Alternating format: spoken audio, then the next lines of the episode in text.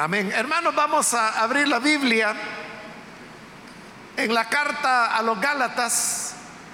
Busquemos el capítulo número 4. Vamos a continuar con el estudio que estamos desarrollando en esta carta. Y en esta ocasión el pasaje que corresponde se encuentra en el capítulo número 4, donde vamos a leer. Dice entonces la palabra de Dios, la carta a los Gálatas, capítulo 4 y versículo 21, decidme, los que queréis estar bajo la ley, ¿no habéis oído la ley? Porque está escrito que Abraham tuvo dos hijos, uno de la esclava, el otro de la libre. Pero el de la esclava nació según la carne, más el de la libre por la promesa, lo cual es una alegoría. Pues estas mujeres son los dos pactos. El uno proviene del monte Sinaí, el cual da hijos para esclavitud. Este es Agar, porque Agar es el monte Sinaí en Arabia y corresponde a la Jerusalén actual, pues esta, junto con sus hijos, está en esclavitud. Más la Jerusalén de arriba, la cual es madre de todos nosotros, es libre. Porque está escrito, regocíjate, oh estéril, tú que no das a luz, prorrumpe en júbilo y clama, tú que no tienes dolores de parto porque más son los hijos de la desolada que de la que tiene marido. Así que, hermanos, nosotros como Isaac somos hijos de la promesa. Pero como entonces el que había nacido según la carne perseguía al que había nacido según el Espíritu, así también ahora más que dice la escritura, echa fuera a la esclava y a su hijo, porque no heredará el hijo de la esclava con el hijo de la libre. De manera, hermanos, que no somos hijos de la esclava, sino de la libre. Amén. Hasta ahí dejamos la lectura. Pueden tomar sus asientos, por favor, hermanos.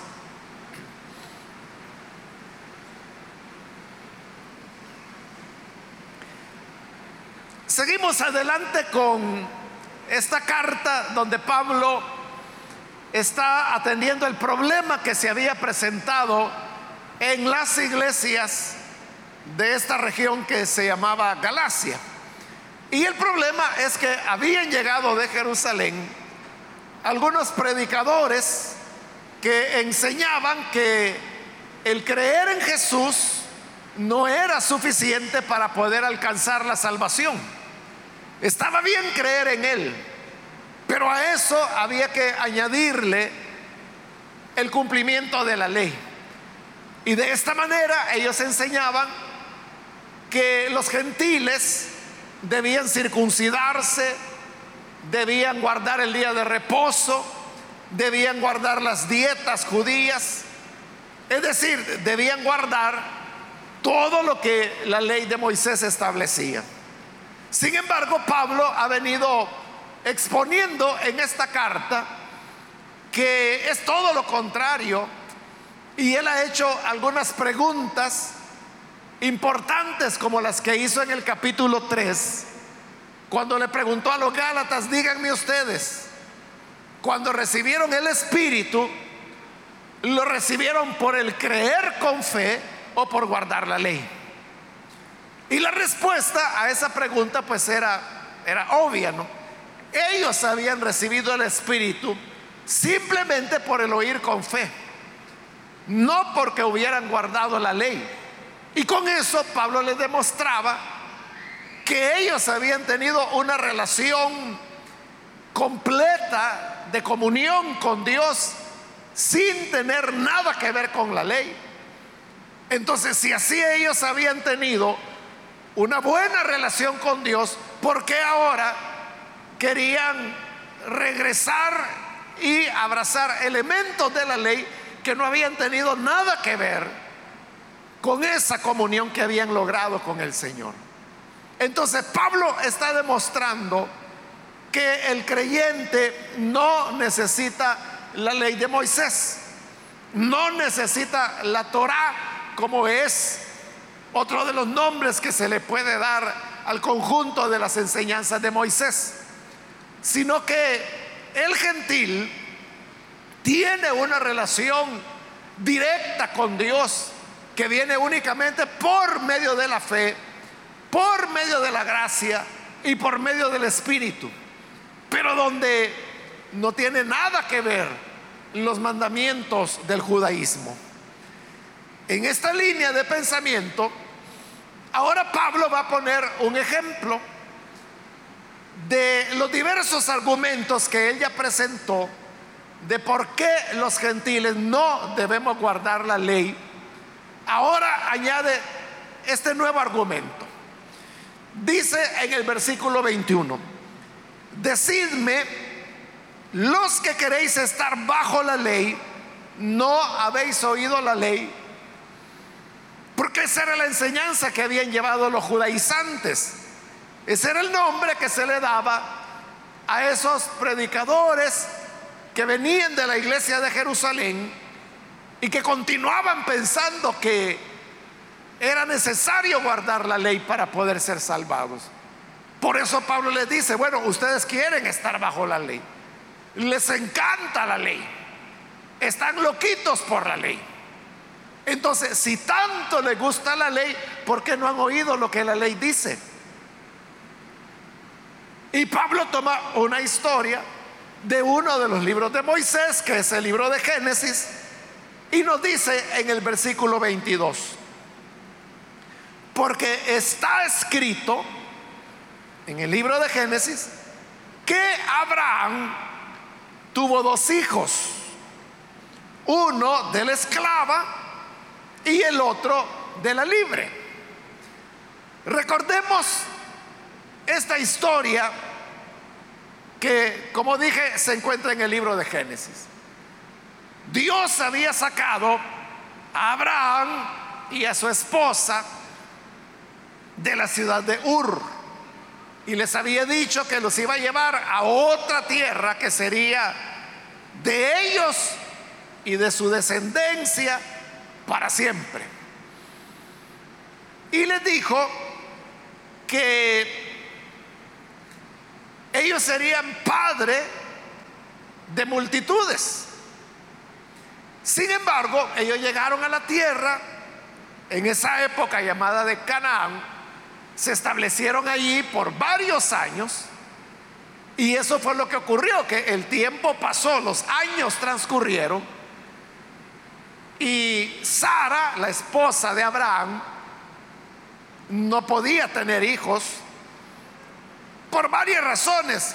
En primer lugar, porque Abraham ya era un hombre avanzado en edad, su esposa también, hacía varias décadas que ella había dejado de tener sus periodos menstruales.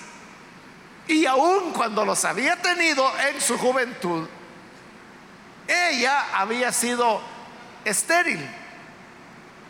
De manera que, pensando en que no era posible que la promesa de Dios se cumpliera, tanto Abraham como Sara tomaron una decisión y es que dijeron, bueno, a lo mejor Dios lo que necesita es que le demos una ayuda. Sara tenía una criada, una esclava, que era egipcia, que se llamaba Agar. Entonces le dijo a Abraham, mira, acuéstate con ella, tengo un hijo con ella, y el hijo que ella tenga será mi hijo, dijo Sara. Porque así es como funcionaban legalmente las cosas en la época. Agar, como dije, era esclava de Sara. Esto significa que Sara era la propietaria de Agar. Y consecuentemente, los hijos que Agar pudiera tener eran también propiedad de su ama, que era Sara. Abraham le pareció que a lo mejor este era el camino por el cual Dios quería cumplir su promesa tiene relaciones con Agar, la cual resulta embarazada, y un tiempo después da a luz, y resulta que, que es un varón. Ismael viene y le pone, perdón, Abraham viene y le pone por nombre Ismael a su primer hijo. Y Abraham estaba contento, porque digo, bueno, gracias Señor, porque al fin cumpliste la promesa de que yo sería padre de multitudes. Al fin tengo un hijo. Pero inmediatamente el Señor le dijo, no, no, no. Ese no es el hijo que yo te prometí. Ese es un hijo que ustedes decidieron tener. Pero la promesa que yo te he dado es que tu hijo nacerá de Sara, tu esposa.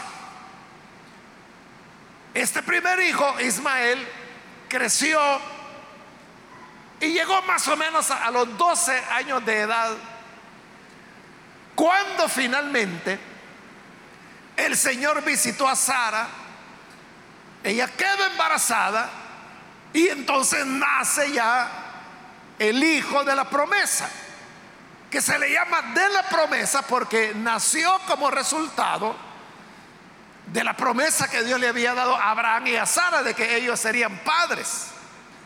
Este segundo hijo de Abraham recibe el nombre de Isaac. Entonces hoy tenemos que Abraham tenía dos hijos. Uno era hijo de Agar, la esclava, y el otro era hijo de Sara. Y este había nacido por la promesa. A eso se refiere Pablo cuando dice en el versículo 22, está escrito que Abraham tuvo dos hijos, uno de la esclava, el otro de la libre. Y continúa diciendo en el 23, pero el de la esclava nació según la carne, más el de la libre por la promesa, que es lo que le acabo de estar explicando. Cuando dice que el hijo de la esclava nació según la carne, se refiere a que nació como resultado de una iniciativa puramente humana. Porque fue una decisión que tomó Abraham por una sugerencia que su esposa Sara le había hecho. Lo que Agar pensara no importaba porque ella era una esclava eran sus amos los que habían tomado la decisión, pero esta era una decisión humana. A eso se refiere Pablo cuando dice que el hijo de la esclava nació según la carne, porque dependió de una decisión que ellos como humanos tomaron. En cambio, el hijo de la libre, que era Isaac, el hijo de Sara, dice que nació según la promesa. Porque eso fue en el momento que, menos esperaban. Ya Abraham tenía para entonces 100 años de edad. Sara tenía 90. Por eso es que un año antes de que Isaac naciera, el Señor llegó a visitar a Abraham y en esa plática Dios le dijo, de aquí a un año Sara concebirá y dará a luz un hijo. Sara estaba escuchando detrás de la cortina lo que Abraham hablaba con el Señor. Y cuando ella oyó que el Señor dijo, de aquí a un año Sara tendrá un hijo, ella se puso a reír. Se puso a reír porque le parecía que ahora ya era absurdo, que era ridículo. Ellos no estaban esperando tener un hijo, es decir, ahí no hubo ninguna participación humana. Y si de posibilidades humanas se habla, ya no había ninguna porque, repito, Abraham era ya de 100 años de edad. El libro de Hebreos dice que Abraham ya estaba como muerto. Así dice el libro de Hebreos. Con lo que quiere expresar que Abraham ya no tenía ninguna potencia sexual como para poder embarazar a su esposa. Sara, por su lado, tenía 90 años, hacía décadas que había tenido su último periodo y además de eso, como le dije, toda la vida ella había sido estéril. Pero como también lo dice Pablo en su carta a los romanos, Abraham creyó en esperanza contra esperanza. Aunque no había ninguna posibilidad humana, él creyó. Y tal como el Señor le había dicho, un año después nació Isaac. Por lo tanto, allí no, no fue un nacimiento de carne o de voluntad humana o de iniciativa humana. Todo fue producto de la promesa que el Señor había dado. Bien, esto es, hermano, la historia que usted puede encontrar allí en el libro de Génesis y a la cual Pablo hoy está haciendo referencia. Pero mire ahora el versículo 24. Él dice, lo cual, o sea, esta historia, esta historia es una alegoría. ¿Qué quiere decir Pablo con eso de que es una alegoría? O sea, no está diciendo que, que la historia no ocurrió o que era un invento. No, no. Lo que él está diciendo es que ese relato, aparte de contar lo que cuenta y que yo le he resumido, tenía un mensaje o un significado que estaba oculto. Y a eso es a lo que Pablo le llama alegoría. Con lo cual él está diciendo, oigan, no es simplemente que Abraham tuvo una mujer esclava y una mujer libre y que tuvo un hijo con la esclava y otro con la libre. O sea, eso ocurrió, eso así fue. Pero eso tiene un significado porque eso es una alegoría. De hecho, hermanos, lo que Pablo está haciendo acá, de interpretar alegóricamente la historia de Abraham, es lo que muchos predicadores hacen hasta el día de hoy. Y a esto de buscar alegorías, precisamente se le llama así, el método alegórico de interpretación de la Biblia. Es una manera como se puede interpretar la Biblia. De manera alegórica. El primer teólogo, diríamos, que comenzó a interpretar la Biblia de manera alegórica, fue uno de los padres de la iglesia. Él se llamaba Orígenes. Y Orígenes ha sido uno de los teólogos más prolíficos que ha habido en los dos mil años de cristianismo. Uno de los hombres que escribió más que cualquier otro. Orígenes era un hombre inteligentísimo. Él podía tener a veces hasta cuatro secretarias y a cada una él estaba dictando un libro diferente. Él tenía esa capacidad intelectual de estar escribiendo cuatro libros al mismo tiempo y le estaba dictando a cada una de las secretarias lo que cada una tenía que escribir. Así se escribieron muchas de las obras de orígenes que todavía se conservan hasta el presente. Él fue el primero que comenzó a interpretar la Biblia de manera alegórica y de allí hasta el presente, como le digo, hasta hoy en día hay predicadores que usted va a escuchar que la Biblia la interpretan alegóricamente.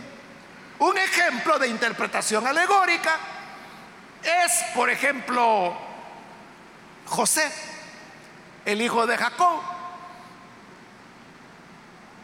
José tuvo sueños de que él iba a ser el mayor de sus hermanos.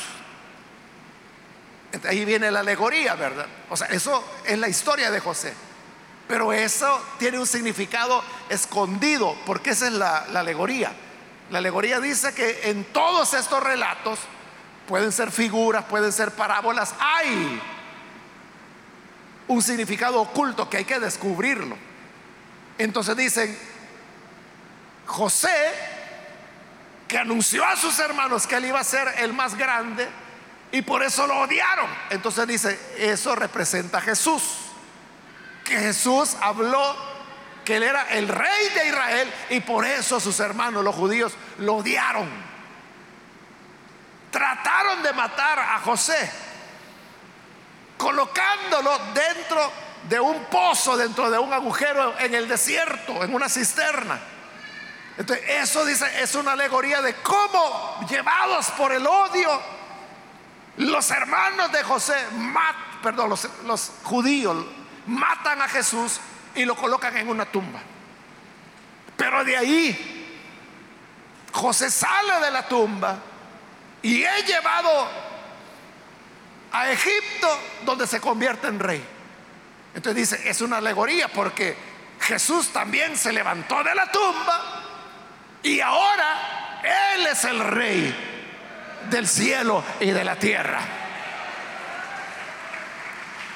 Eso que estoy diciendo es una interpretación alegórica de la historia de José. Y así uno puede tomar, bueno, Jesús hizo interpretaciones alegóricas. Por ejemplo, cuando él habló de Jonás. Y él dijo, así como Jonás Estuvo tres días y tres noches en el vientre del gran pez. El Hijo del Hombre estará también tres días y tres noches en el corazón de la tierra. Estaba alegorizando Jesús, tomando la historia de Jonás como eso, una alegoría por la cual se expresaba lo que iba a ocurrir con él. Las parábolas, hermanos, son alegorías. Tenemos la parábola más famosa, bueno, quizás no la famosa, pero una de las famosas. La parábola del sembrador. Es una alegoría que el mismo Señor explicó. El sembrador es el que anuncia la palabra. La semilla es la palabra. La semilla que cayó junto al camino y que vinieron las aves y las comieron, esos son aquellos que oyen la palabra, pero no tienen profundidad de tierra. Entonces viene Satanás que son las aves, y roban la palabra y se quedan sin fruto. Es una alegoría. Todas las parábolas son una alegoría. Pero uno también, hermano, puede tomar todas las historias de la Biblia y decir, por ejemplo, el arca de Noé representa a Cristo. Porque recuerde que el arca era hecha de madera. Y la madera en el Antiguo Testamento es un símbolo de humanidad es el cuerpo de Cristo por el cual se pudo salvar Noé, su esposa, sus hijos, sus nueras y una pareja de cada especie de animal también. Entonces, Cristo es el arca de salvación. Ahí estoy alegorizando la interpretación de la historia del diluvio. También uno puede tomar o alegorizar, por ejemplo, los hebreos allá en Babilonia que aparece en el libro de Daniel, de cómo cuando van a ser metidos al horno de fuego, note que los que llegaron al horno del fuego no fue Daniel, a quienes metieron fueron a sus tres amigos. Daniel nunca estuvo en el horno de fuego. ¿Por qué no estuvo? Porque no lo encontraron. No lo encontraron solo a sus compañeros, a sus amigos. Entonces, esa es una alegoría. Daniel es la iglesia que cuando venga la gran tribulación, que es el horno de fuego, la iglesia no será hallada, porque ya no estaremos acá. Pero a nuestros amigos, a nuestros compañeros, los judíos, ellos sí, ellos van a entrar a la gran tribulación. Y como lo dijo Jeremías, tiempo de angustia para Jacob, es decir, para Israel. Por eso van al horno de fuego. Pero ¿qué pasó en el horno de fuego? Nada, no sufrieron ningún daño. Es lo que dice Jeremías. Tiempo de angustia para Jacob, pero de ella será librado. Como fueron librados los hebreos del horno de fuego. Entonces, ahí le estoy dando ejemplos de interpretaciones alegóricas. Esto es lo que Pablo hace aquí. Y lo dice con toda claridad. Versículo 24, lo cual es una alegoría. O sea, la historia de Abraham dice es una alegoría. Vaya. Entonces, si es una alegoría, ¿qué significa esa historia? él comienza a explicar. Estas mujeres, dice, son los dos pactos. Es decir, Agar expresa un pacto y Sara representa otro pacto. ¿Cuáles pactos? El pacto de la ley y el pacto de la gracia por el sacrificio de Cristo. Dice, el uno, o sea, un pacto, proviene del monte Sinaí, porque recuerde que en el monte Sinaí Dios le entregó la ley a Moisés el cual da hijos para esclavitud. Este es Agar. Como le decía hace un momento, los esclavos, las esclavas en este caso, porque era una mujer, Agar, eran propiedad de sus amos. Y cuando los esclavos tenían hijos, los hijos también eran propiedad de sus amos. Eso es como que si usted tuviera una gallina y dice, bueno, yo quiero que me den pollitos. Entonces consigue un gallo para ser la pareja, pero usted es el dueño de la gallina y del gallo. Entonces cuando los pollitos nacen, ¿quién es el dueño? Usted, porque usted es el dueño de los padres, ¿verdad? Del gallo y de la gallina. Igual fuera, si hablamos de vacas, si hablamos de caballos. es lo que hace la gente, ¿verdad? Busca hacer las parejas para que se multipliquen. Hay gente que cría conejos, que son bien fáciles de reproducir, ¿verdad? Entonces tienen el conejo y la coneja para que se crucen y ahí vienen los conejitos. ¿Y, ¿Y quién es el dueño de los conejitos? El dueño de los padres. Igual si fueran perros, si son cachorros, ¿quién es el dueño de los cachorros? El dueño del perrito y de la perrita. Lo mismo era con los esclavos. Entonces, si los hijos que nacían de los esclavos eran propiedad del amo, ¿qué significaba eso? Que los hijos eran esclavos también. No nacían libres, nacían en esclavitud. Y por eso es que Pablo está diciendo que ese pacto del monte Sinaí, es decir, el de la ley, da hijos para esclavitud. ¿Por qué son esclavos? Porque este es Agar. este pacto de la ley es Agar, la esclava. De los hijos que la esclava pueda tener, siguen siendo esclavos. Entonces la enseñanza que Pablo está dando es que todos aquellos que permanecen bajo la ley están en esclavitud. Están en esclavitud de la ley misma. La ley, los mandamientos, es una esclavitud. Eso es lo que hablaron los apóstoles allá en el libro de los Hechos, capítulo 15, cuando se discutía precisamente eso, si los gentiles tenían que guardar la ley o no.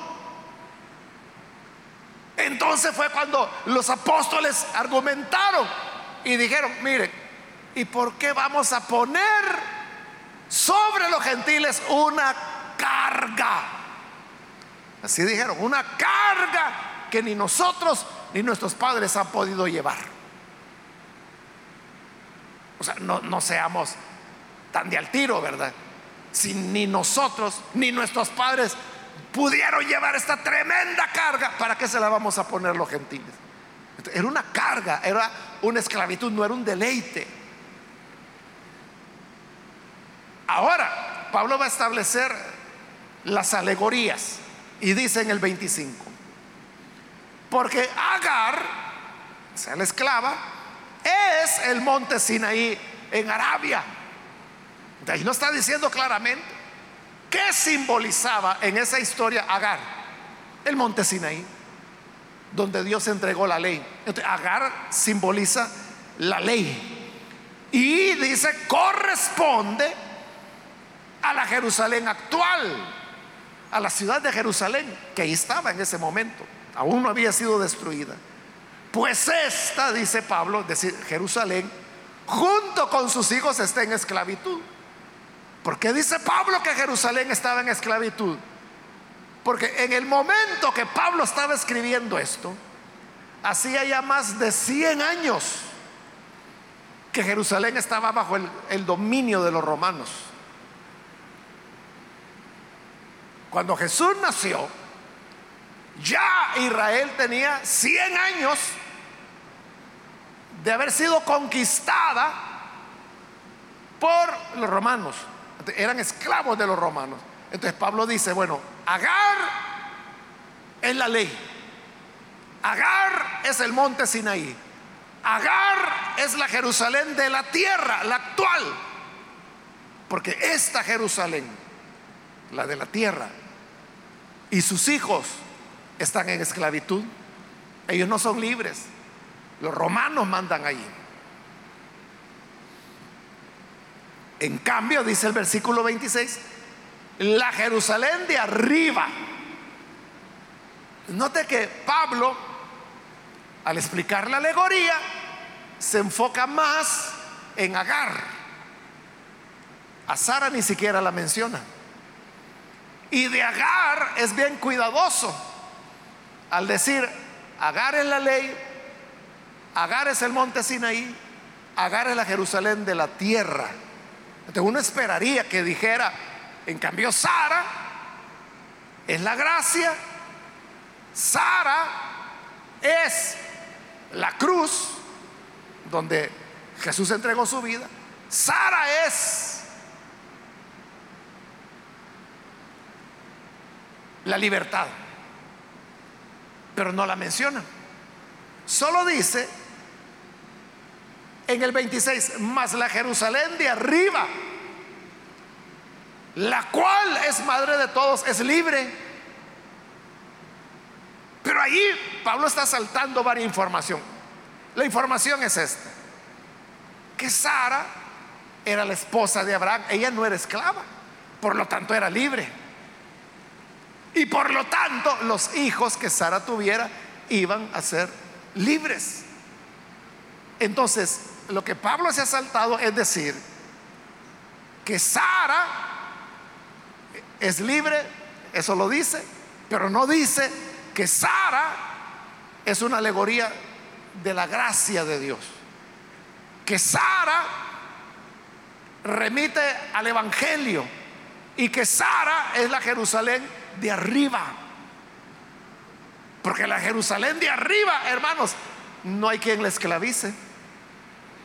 La de abajo, la de la tierra, esa estaba bajo el control de los romanos. Pero la Jerusalén de arriba, no hay quien la toque. Esa Jerusalén es la que el Apocalipsis dice que la vio descender del cielo de Dios a la tierra. Pero por ahora está ahí arriba. Pablo le llama la Jerusalén de arriba. Ese es libre y da hijos para libertad, igual que Sara. Porque dice, está escrito, versículo 27. Y ahí él cita al profeta Isaías. Fíjese que en realidad este pasaje que Pablo cita de Jeremías no tiene nada que ver con Sara. Porque si usted va al libro de Isaías y encuentra el pasaje, se va a dar cuenta que Isaías de lo que está hablando ahí es de, de Israel que ha sido llevado a la cautividad, la cautividad en Babilonia. Pero les está dando palabras de esperanza. Y les está diciendo que hoy como pueblo cautivo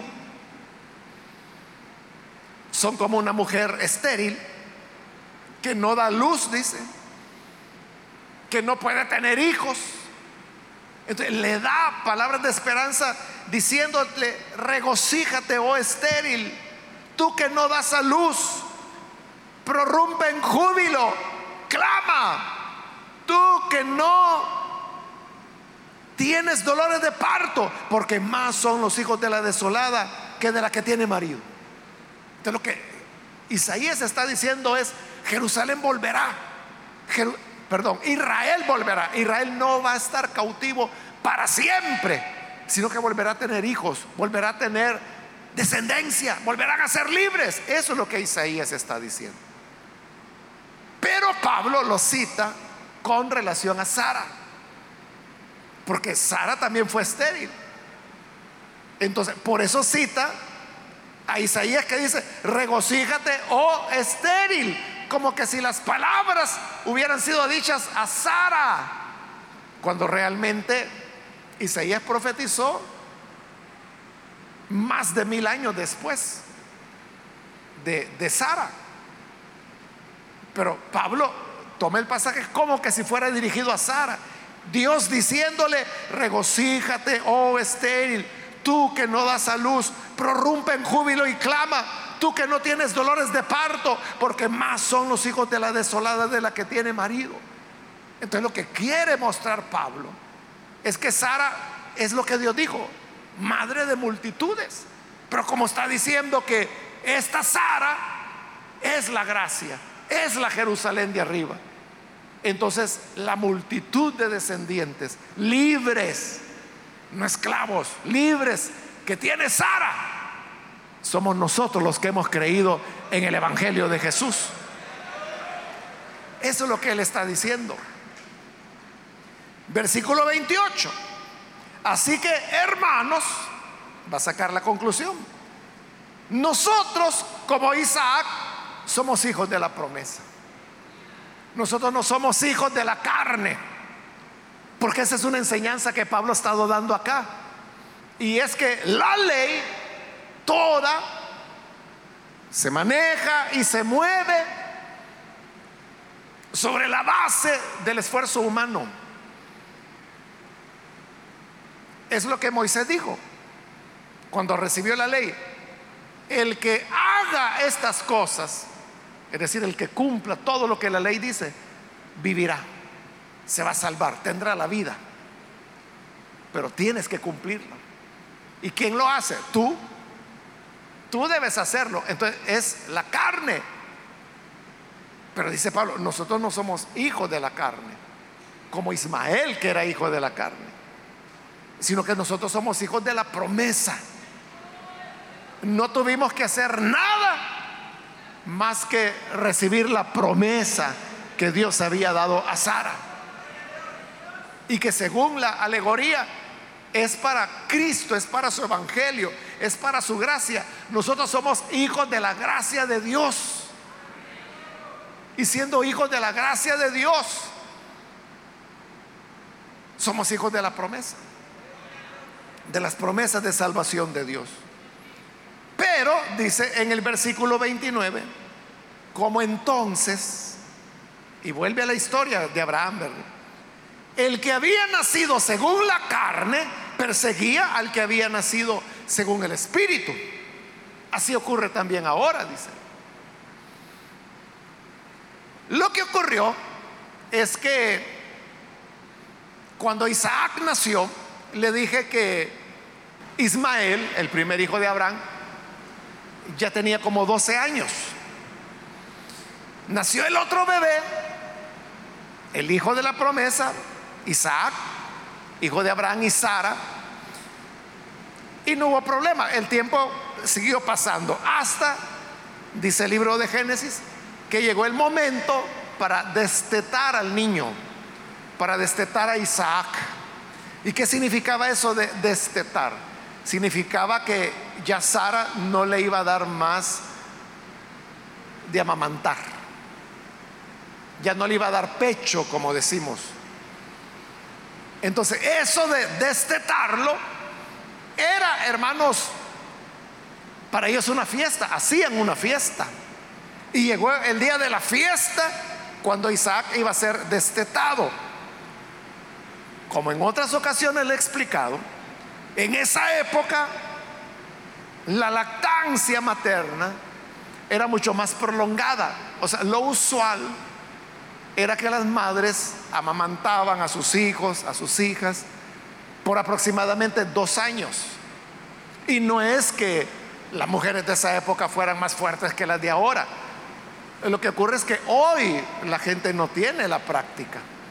Pero si una madre hoy en día amamantara a su hijo y a su hija y siguiera haciéndolo, porque las mamas en realidad son una glándula, una glándula gigante, ¿verdad? Pero son glándulas. Entonces, las glándulas de nuestro organismo funcionan así. Mientras más le pide usted, más produce. Entonces, si las mamas lo que producen es leche materna, mientras el bebé más, más mama, el pecho va a producir más leche. El pecho deja de producir leche cuando el bebé ya no amamanta. De como ya no le piden, ya no produce. Y lo que ocurre hoy en día es que la gente tiene la mentalidad. ¿Qué edad tiene el niño? Seis meses. Uy, qué sinvergüenza. Y todavía le está dando de mamar. No, que no sea Aragán. Comience a darle fórmula. Comience a darle pacha. Como le decimos al, al biberón nosotros en El Salvador. Pacha le decimos. La gente de otros países no entiende eso, a qué nos referimos cuando hablamos de pacha. Por eso hago la aclaración, ¿verdad? Para los que nos están viendo en otro lugar, que es, es el biberón. Pero la leche materna, hermano, es superior a cualquier fórmula o leche que usted pueda encontrar en cualquier farmacia, por cara que sea. La gente tiene una percepción equivocada. Cree que es parte del desarrollo del bebé quitarle la leche materna y comenzarle a dar ya otras cosas. Pero un bebé puede llegar hasta los dos años de edad. O sea, ya el niño camina. Ya casi va a kinder, ¿verdad? Y todavía está siendo amamantado. Eso es lo que ocurría en esta época. Entonces, si hemos dicho que cuando Isaac nació, Ismael tenía aproximadamente dos años, entonces significa que cuando fue la fiesta del destete de Isaac, ya Ismael ya tenía 14, 13 o 14 años por ahí. Es decir, ya era un, muchacho, ¿verdad? Y en cambio Isaac era un bebé de dos años aproximadamente. Y dice la Biblia que en esa fiesta Ismael comenzó a burlarse de Isaac.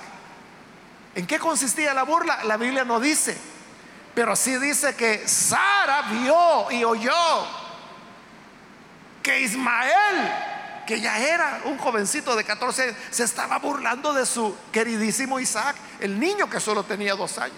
Y eso le desagradó a ella.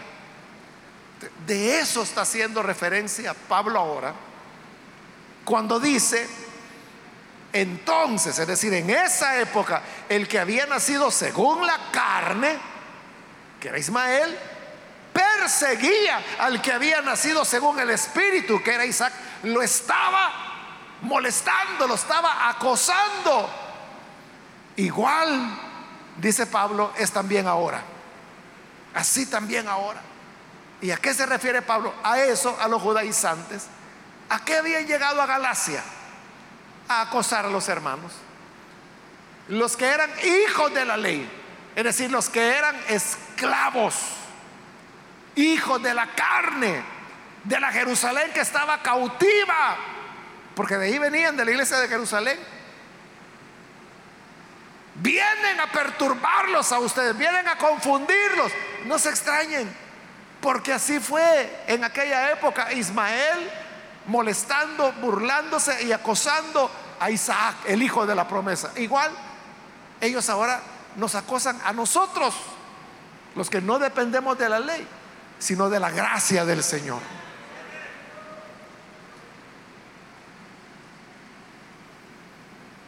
Versículo 30. Más que dice la escritura. Porque con eso comenzó Pablo, ¿verdad? Diciendo, oigan, ustedes que están locos por la ley, ¿no han leído la ley? Entonces ya le digo, está escrito que Abraham tuvo dos mujeres, una esclava, la otra libre. Pero hoy otra vez les está diciendo en el 30 que dice la escritura, ¿no la han leído? ¿No han leído la historia? Lo que la escritura, lo que Dios le dijo a Abraham fue, echa fuera a la esclava y a su hijo, porque no heredará el hijo de la esclava con el hijo de la libre. ¿Qué fue lo que pasó? Lo que le estaba diciendo. Sara vio en la fiesta del destete que Ismael se burlaba de Isaac y eso le enojó mucho a Sara y le fue a decir a Abraham y le dijo, mira Abraham, ese hijo que tú tuviste con la esclava se está burlando de Isaac, lo está molestando, lo está acosando. Yo no quiero, le dijo, que mi hijo vaya a heredar con el hijo de la esclava. Así que por favor, sácalos de la casa, échalos, que se vayan. Yo ya no quiero que vivan acá. Y dice el libro de Génesis que eso le dolió a Abraham. Porque Ismael era su hijo. Era su primer hijo. Y su esposa le está diciendo que lo eche. De Abraham estaba consternado, triste, dolido. Pero entonces Dios le habló. Y Dios le dijo a Abraham, mira Abraham, no te pongas triste. Y que tampoco te parezca cruel lo que Sara ha dicho. Ella tiene razón. Haz lo que ella dice, porque es verdad. El hijo de la esclava, el hijo de la carne, no va a heredar con Isaac porque mi promesa que yo haré de ti una gran descendencia será en Isaac, no en Ismael. Entonces, al día siguiente, temprano, Abraham tomó un odre con agua, un pedazo de pan, se los entregó a Agar y le dijo, Agar, lo siento mucho, pero el Señor me ha dicho que se tienen que ir los tengo que echar. Así que toma tu hijo y vete. Y ahí Agar tuvo que tomar a Ismael e irse de la casa. Nunca más volvieron. Porque era el Señor el que estaba diciendo, no van a heredar juntos. Entonces hoy, recordando eso, Pablo dice, ¿no han leído la escritura? La escritura lo que dice es, echa fuera a la esclava, que es la ley y a su hijo, que son los judaizantes. Pero note lo que Pablo está diciendo. Échenlos. Desháganse de la ley, desháganse de los judaizantes porque no van a heredar. Ustedes, que son los hijos de la promesa, no van a heredar con los judaizantes. Ellos van con otro destino. Ustedes son los hijos de la promesa basándose en la misma ley, les está diciendo, rompan relaciones con ellos, no los escuchen, expúlsenlos de la iglesia. Así como Abraham arrojó a Agar y a su hijo de casa, ustedes a estos sáquenlos de las congregaciones, que no vuelvan a molestarlos.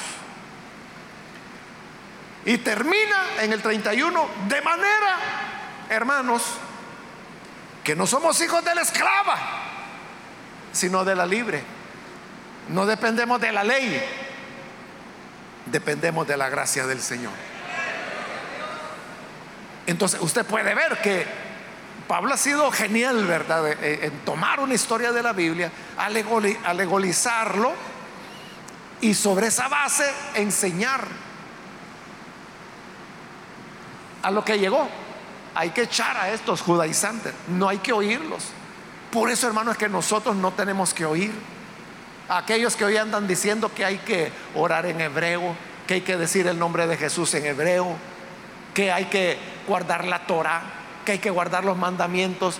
Hay la gente que anda preocupada y hoy qué fiesta están celebrando los judíos. Hermano, nosotros qué nos importa? Si los que hacen eso son esclavos, son hijos de la esclava.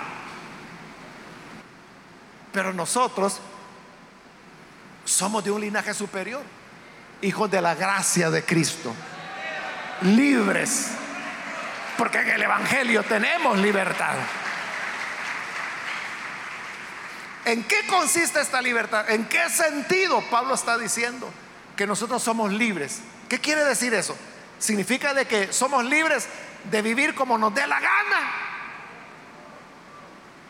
Ese punto es el que Pablo va a desarrollar en el siguiente capítulo, que es el 5. Acabamos de terminar el 4.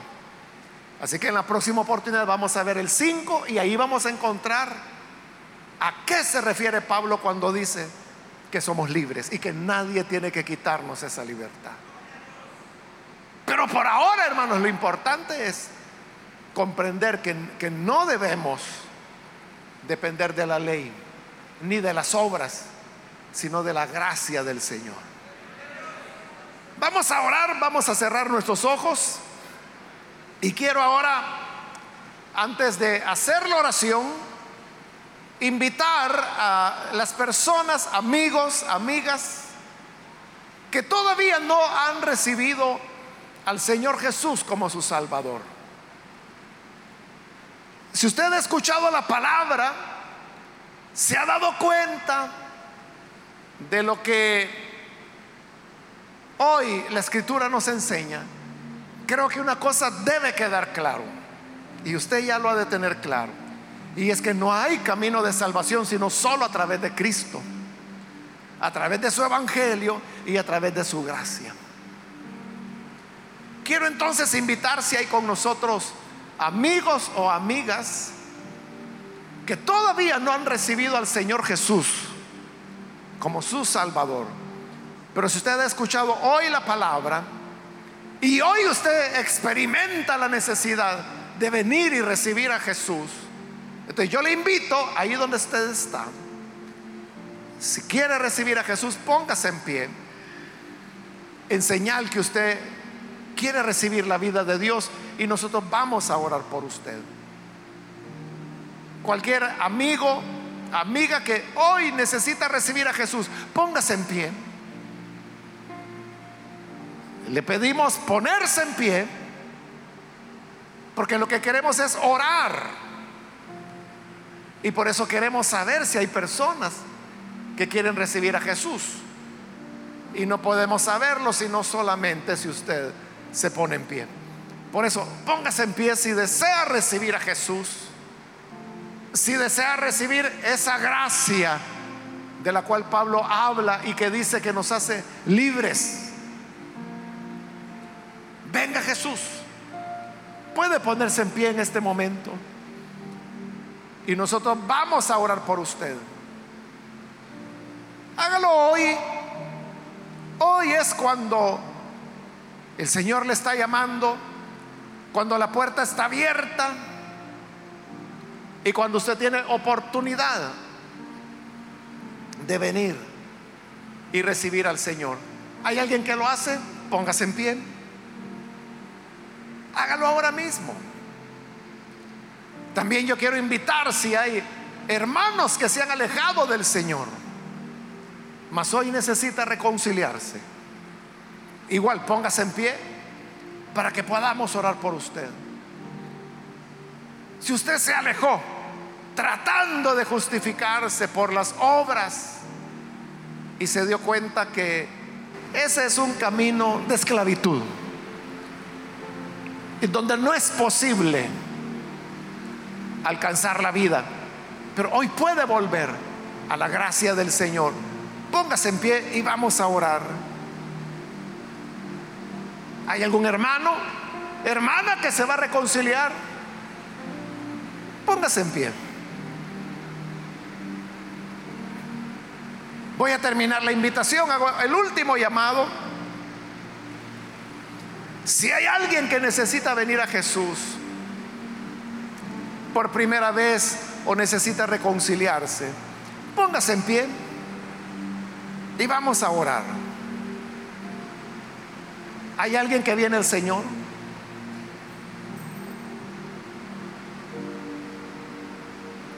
Usted que nos ve por televisión tiene también la oportunidad de recibir a Jesús. Únase con nosotros en esta oración.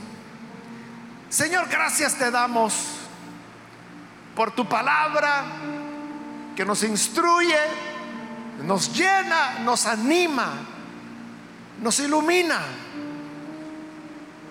Queremos pedirte por aquellos que a través de, televisión, de radio, o de internet, donde quiera que están oyendo están sumándose a esta oración. Señor, alcánzalos para perdonarlos, para hacerles nacer de tu gracia, del Evangelio, y que así no sean hijos de esclavitud, sino que sean hijos de libertad, no más esclavos sino libres. Alcánzale, Señor. Tú que eres quien liberta, quien transforma, quien nos hace nuevas criaturas. Glorifícate en cada persona. Y ayúdanos a tu pueblo para que siempre podamos estar firmes en tu evangelio y en la gracia a la cual tú nos has llamado. Ayúdanos para, como está escrito, echar fuera a la esclava y a su hijo. Aquellos que quieren someternos a esclavitud para así conservarnos en la libertad que tú nos das bajo la gracia de Jesús. Gracias por todo esto. La gloria sea para ti. Amén y amén.